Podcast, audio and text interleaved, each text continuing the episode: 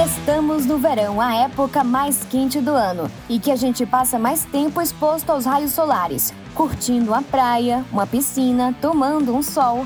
Diante de toda essa exposição, cresce ainda mais a preocupação com os cuidados com a pele, sobretudo a do rosto. Os perigos são muitos e eles podem estar associados ao exagero de cuidados. Sim, pois na busca por melhorias estéticas, as pessoas podem exagerar em procedimentos desnecessários ou até mesmo contraindicados para ela ou para a época. Para entender melhor tudo isso, neste episódio vamos ouvir a dermatologista Marta Mascarenhas. A médica dermatologista e cirurgiã dermatológica é mestre em ciências da saúde. Com diversos cursos na área de dermatologia no currículo, atualmente ela atende na Clínica São Lázaro e faz parte do corpo da Universidade Federal da Bahia, a UFBA. Doutora, seja muito bem-vinda ao nosso podcast. Vamos bater esse papo. Olá, Bruna, muito obrigada. É um grande prazer falar para o podcast do portal Muita Informação. Eu estou totalmente à disposição dos seus ouvintes. Doutora, vamos começar com um tema que assusta muita gente, sobretudo o público feminino. O que é melasma? É possível preveni-lo? Então, o melasma, na verdade, é um aumento da pigmentação da pele.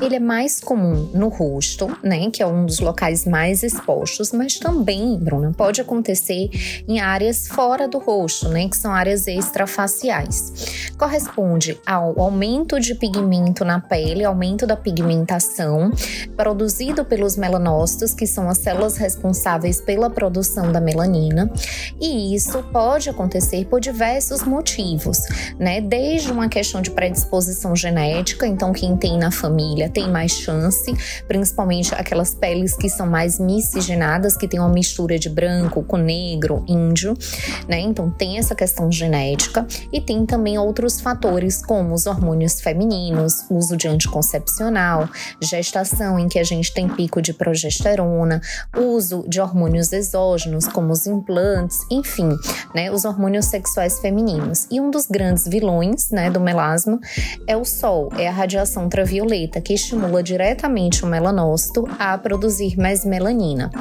Essa questão, Bruna, da prevenção é algo que nós podemos fazer. Só o fato de sermos mulheres temos mais chances né, de ter é, o melasma do que homens, por exemplo, por uma questão mesmo hormonal, né, por uma questão genética, por uma questão hormonal.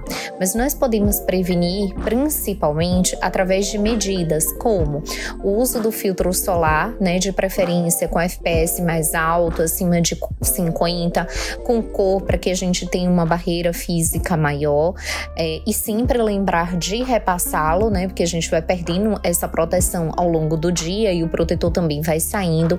Uso de chapéus de aba, de aba larga, uso de bonés, é, uso de óculos escuros, enfim, evitar a exposição direta ao sol. Então, tudo que a gente pode fazer para evitar a radiação ultravioleta, isso ajuda na prevenção direta do melasma. Além do melasma, que outros problemas de pele podem ocorrer ou se intensificar no verão? Então, sobre essa questão, né, a gente tem uma série de doenças dermatológicas, de afecções da pele, que pioram durante o verão, não só com a radiação ultravioleta, UVB, UVA, como também com o próprio calor, né, com a radiação infravermelha. Então, nós temos, por exemplo, as queimaduras solares, né, que são dignas de alerta durante esse período. É, o sol está muito quente, o calor está muito grande, então a gente acha que ficar na água não vai fazer diferença mas queima e queima bastante, então risco de queimaduras até com formação de bolhas. Temos também a miliária, que são as brotoejas, né? As, a vulgarmente conhecida como brotoejas, que são aquelas bolinhas vermelhinhas que acontecem no corpo, principalmente nas dobras, e que coça bastante. Isso piora muito com o sol e com o suor, né? A gente vai suando mais, elas vão aparecendo.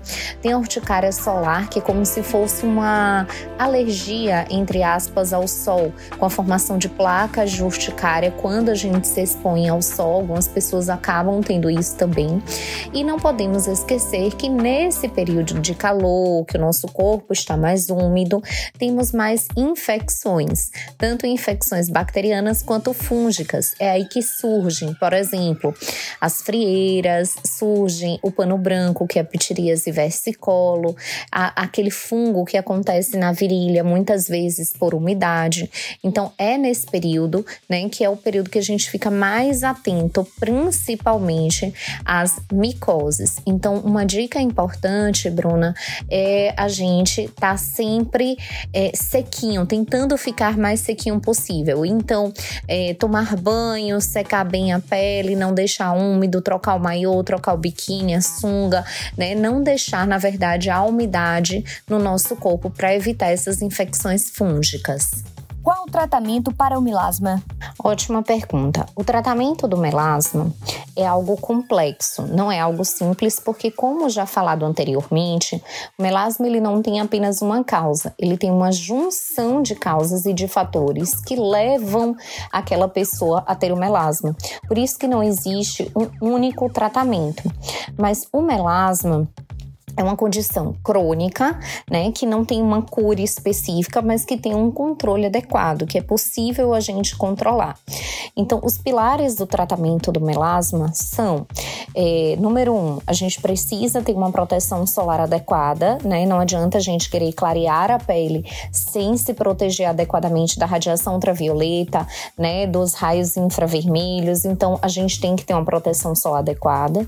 Né? Número dois, a gente tem que afastar fatores né, que a gente possa realmente controlar, como, por exemplo, essa questão da exposição ao sol e da questão hormonal, é, avaliar bem se o uso de hormônios exógenos realmente são necessários, que podem piorar o melasma.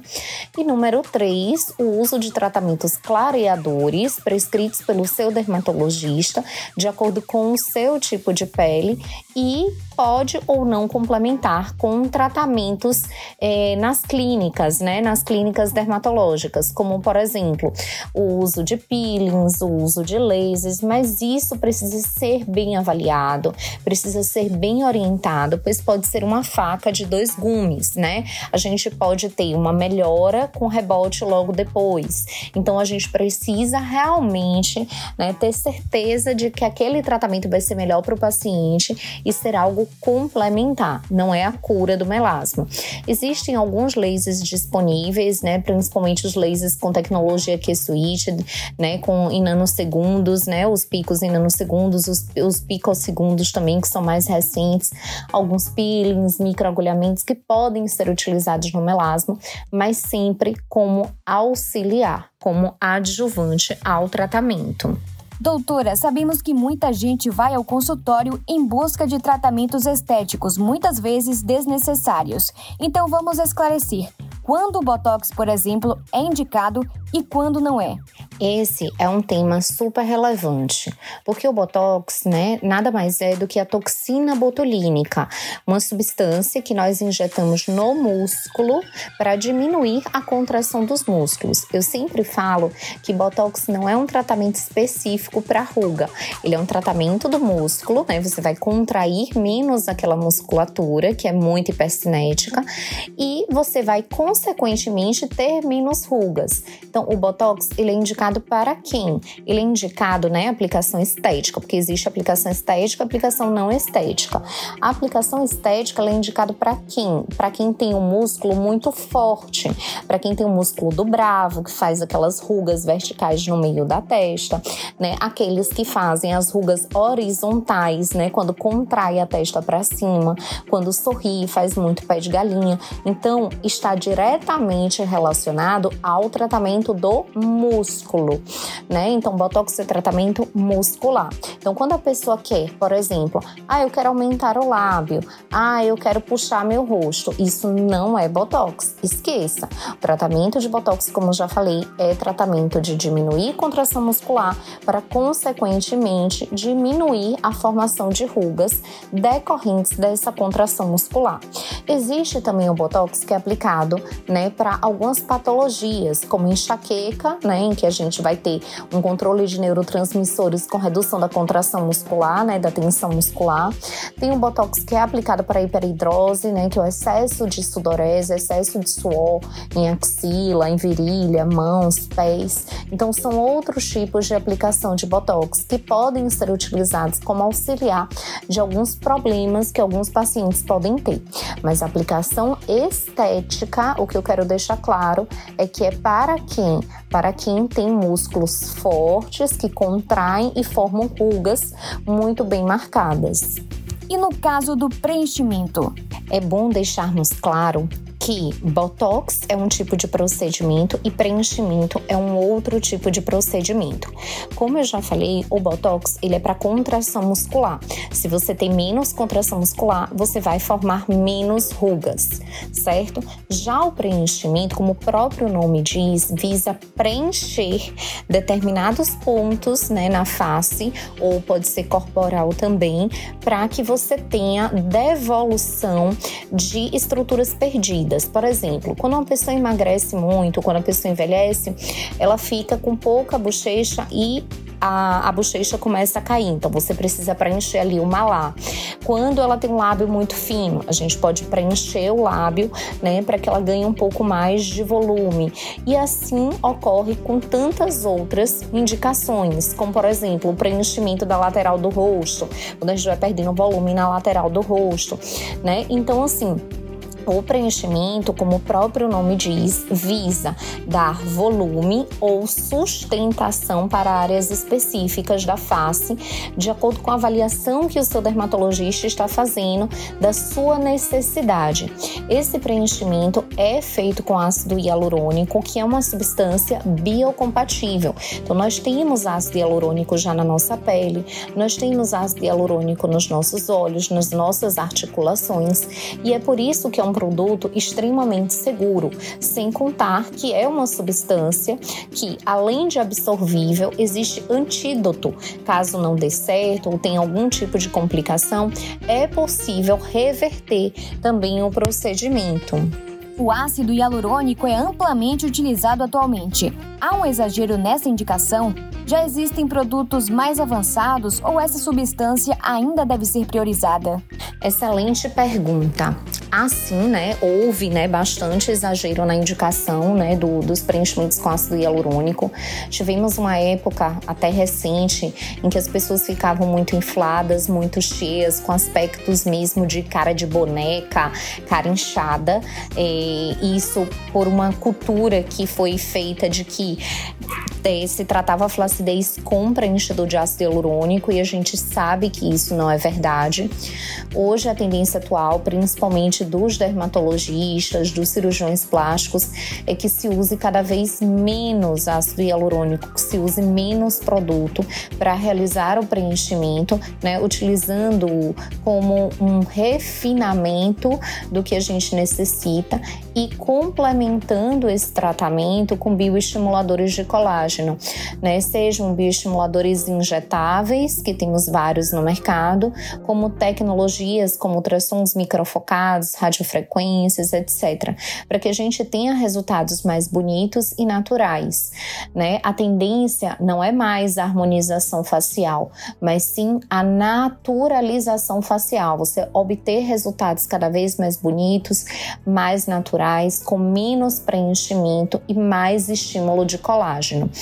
O ácido hialurônico ainda é a substância preferida para realizar o procedimento né, de preenchimento, principalmente pela sua segurança, né, pela previsibilidade dos resultados, pelo médico saber o que vai acontecer com aquele paciente, né, por ter antídoto para utilizarmos caso a gente tenha algum tipo de complicação. Então, é uma substância assim, segura, em mãos é, habilidosas, em mãos que sabem o que está fazendo. Existem outras substâncias que eram utilizadas no passado, como polimetilmetacrilato, hidrogênio o silicone industrial, que hoje se usa pouco, mas a gente vem ouvindo falar que alguns profissionais, principalmente profissionais né, não devidamente habilitados, vêm usando mais. É um produto mais barato, mas que são extremamente perigosos, principalmente a longo prazo, né, por não termos antídoto, por não termos como tirar esse produto e o risco de complicações também são maiores. Então, cuidado com os produtos que são injetados né, em vocês.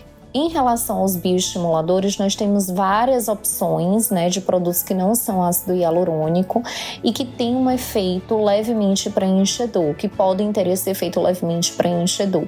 Então, a escolha mesmo dessa associação do preenchimento com ácido hialurônico para refinamento e do bioestimulador que vai ser utilizado depende muito do formato do rosto, do que a pessoa deseja e também da visão né, estética e do conhecimento que o próprio dermatologista dermatologista tem e passa para o seu paciente.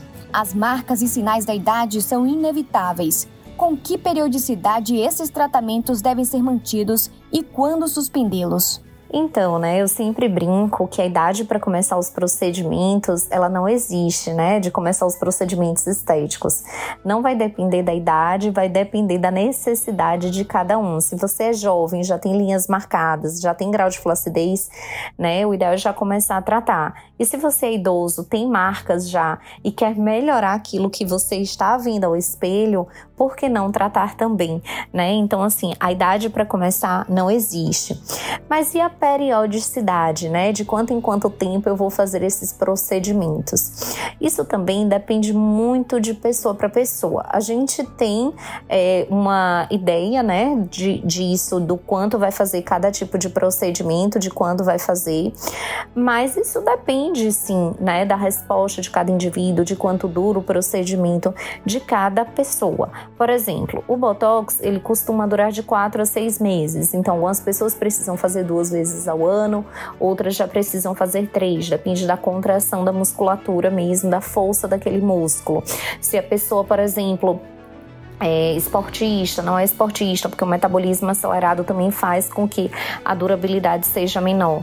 O preenchimento com ácido hialurônico naquela determinada região que a gente tratou tem uma durabilidade em torno de 10 a 12 meses. Os bioestimuladores, eles têm efeito naquele local de aplicação que dura um ano, um ano e meio, mas isso não impede, por exemplo, que você faça um novo bioestimulador naquela mesma região, caso a flacidez já, já seja algo mais avançado. Então, assim, não existe uma periodicidade, é, um, uma distância entre os procedimentos que seja algo estático, né? É algo que varia, varia muito a depender de cada pessoa. Tratamentos estéticos costumam ser caros. Além do uso de filtro solar, que dicas de autocuidado boas e baratas você pode dar? Essa questão, né, Bruna, do preço dos procedimentos estéticos serem caros ou serem baratos, isso vai depender muito de uma série de fatores, né? Valor é, é extremamente relativo. Às vezes você vai a uma farmácia e gasta ali um valor alto, né, que você poderia estar tá pegando esse valor e convertendo em procedimentos, né, de estímulo de colágeno dividido ao longo do ano, dividido em mais vezes e você conseguiria ter um gasto semelhante com resultados melhores. Enfim, eu só falei isso realmente para que a gente reflita bem onde estamos colocando nosso dinheiro e no que vale realmente a pena. Algumas dicas que eu costumo sempre dar aos meus pacientes é, é uso do filtro solar, fundamental, né? Evitar a exposição direta ao sol, evitar a gente ficar ali horas e horas e horas tomando sol, porque isso envelhece bastante. Tenha uma boa rotina de hidratação e limpeza isso, né? Você tem um sabonete legal, você tem um bom hidratante, um bom protetor. Isso não custa caro, né? Seu dermatologista pode indicar isso bem é, com bom custo-benefício, né, para você. É, eu sempre falo que um um chazinho de camomila gelado, fazendo compressinhas no rosto, ajuda a acalmar a pele, ajuda a devolver também a vitalidade. Mas os procedimentos, eles tratam algo mais profundo, não tratam apenas a superficialidade. Por isso a importância, né, de também associarmos esses cuidados básicos, né, como alimentação, bons hábitos de vida, atividade física, né, não muito intensa, mas uma atividade física moderada junto com os cuidados de rotina com a pele, com os procedimentos estéticos. Então, se possível, sempre deixe uma programaçãozinha por ano para fazer pelo menos um procedimento. Qual, Marta? O procedimento ele vai depender da sua necessidade. Tem pessoas que precisam fazer mais botox, tem pessoas que precisam fazer mais um preenchimento, tem pessoas que precisam fazer mais um bioestimulador de colágeno. Então depende realmente da necessidade de cada um, né, para você fazer essa associação de uma forma mais global e ter resultados muito bons ao longo do tempo. Mas proteja-se do sol, beba água, tenha, né, tenha uma rotina equilibrada de alimentação e faça atividade física moderada. Em que medidas bons hábitos de vida, como alimentação saudável e atividade física, contribuem para a qualidade da pele? Bons hábitos de vida, como alimentação equilibrada, atividade física, são importantes não só para a saúde da pele, mas também para a saúde mental, para a saúde do corpo como um todo. Por quê? Porque a gente sabe que uma rotina equilibrada né, de alimentação e atividade física vai diminuir o estresse oxidativo, né, os radicais livres que nós produzimos, e essa diminuição vai diminuir o envelhecimento das células como um todo, principalmente das células da pele. Então nós costumamos indicar, né, que tem uma rotina equilibrada para você diminuir o processo inflamatório do seu organismo e ter uma pele mais bonita, uma pele mais saudável, uma pele mais viçosa e que junto com seu, a sua rotina de skincare, com seus cuidados, com a sua proteção solar e junto com alguns procedimentos, né, a gente vai ter um resultado ainda mais completo. Por fim, doutora, quais os segredos para manter a pele saudável e bonita na alta estação? Então, né, nada mais é do que uma soma do que eu já falei assim nas outras nas minhas outras respostas, né? Para você ter uma pele saudável, para ter uma pele bonita, para ter uma, uma pele viçosa nesse verão, a gente precisa, né, investir na proteção solar, evitar ficar muito tempo exposto ao sol. Então a gente tem que ficar realmente embaixo das barracas, né? Vai à praia com consciência, não fica muito tempo ali torrando no sol. Lembra de repor protetor solar, aplica um protetor com cor, de preferência duas camadas, faz uma camada do protetor branco, mais uma camada do protetor com cor. Usa viseira, usa chapéu, boné, óculos escuro, usa as camisas UV, né, que vão proteger bastante essa região dos ombros, dos braços, que são regiões que a gente costuma queimar bastante, né? Então assim, são são coisas que básicas, mas que fazem total diferença. E o que não podemos esquecer é a rotina de hidratação da pele. No verão, a pele resseca muito, ela costuma ficar muito craquelada, com aquele aspecto mais queimadinho, mais bronzeado. Então, a hidratação é fundamental. Os banhos também dê preferência para banhos mornos a frios. Evite sabonetes muito esfoliantes ou sabonetes antissépticos. Use sabonetes leves. Enxugue a pele com cuidado, passe o seu hidratante corporal, passe o seu hidratante facial. A pele ela precisa de um cuidado a mais no verão, pois estamos mais expostos ao cloro, ao sal e principalmente ao sol. Então, dicas para ter uma pele legal no verão é proteger a pele, hidratar bem a pele, né, ter uma alimentação saudável e curtir o sol com né, responsabilidade. Né? Não é que a gente não pode ir ao sol, mas a gente precisa de responsabilidade para ir ao sol para a gente não causar danos à nossa pele e para a gente não trazer mais problemas para ela durante esse período, que é um período tão bom, né, tão legal de produção de, em alta de vitamina D. Médica dermatologista Marta Mascarenhas, muito obrigada pela sua participação, que a gente possa bater papo mais vezes por aqui. Muito obrigada, Bruna, pelo convite, pela oportunidade de estar aqui esclarecendo para vocês, para toda a população, temas tão relevantes. É, estou à disposição, sigo à disposição né, do, do podcast do portal Muita Informação. E até a próxima, até as próximas oportunidades em que a gente vai poder estar tá falando também de outros assuntos relevantes. Siga a gente nas nossas redes sociais e até o próximo podcast.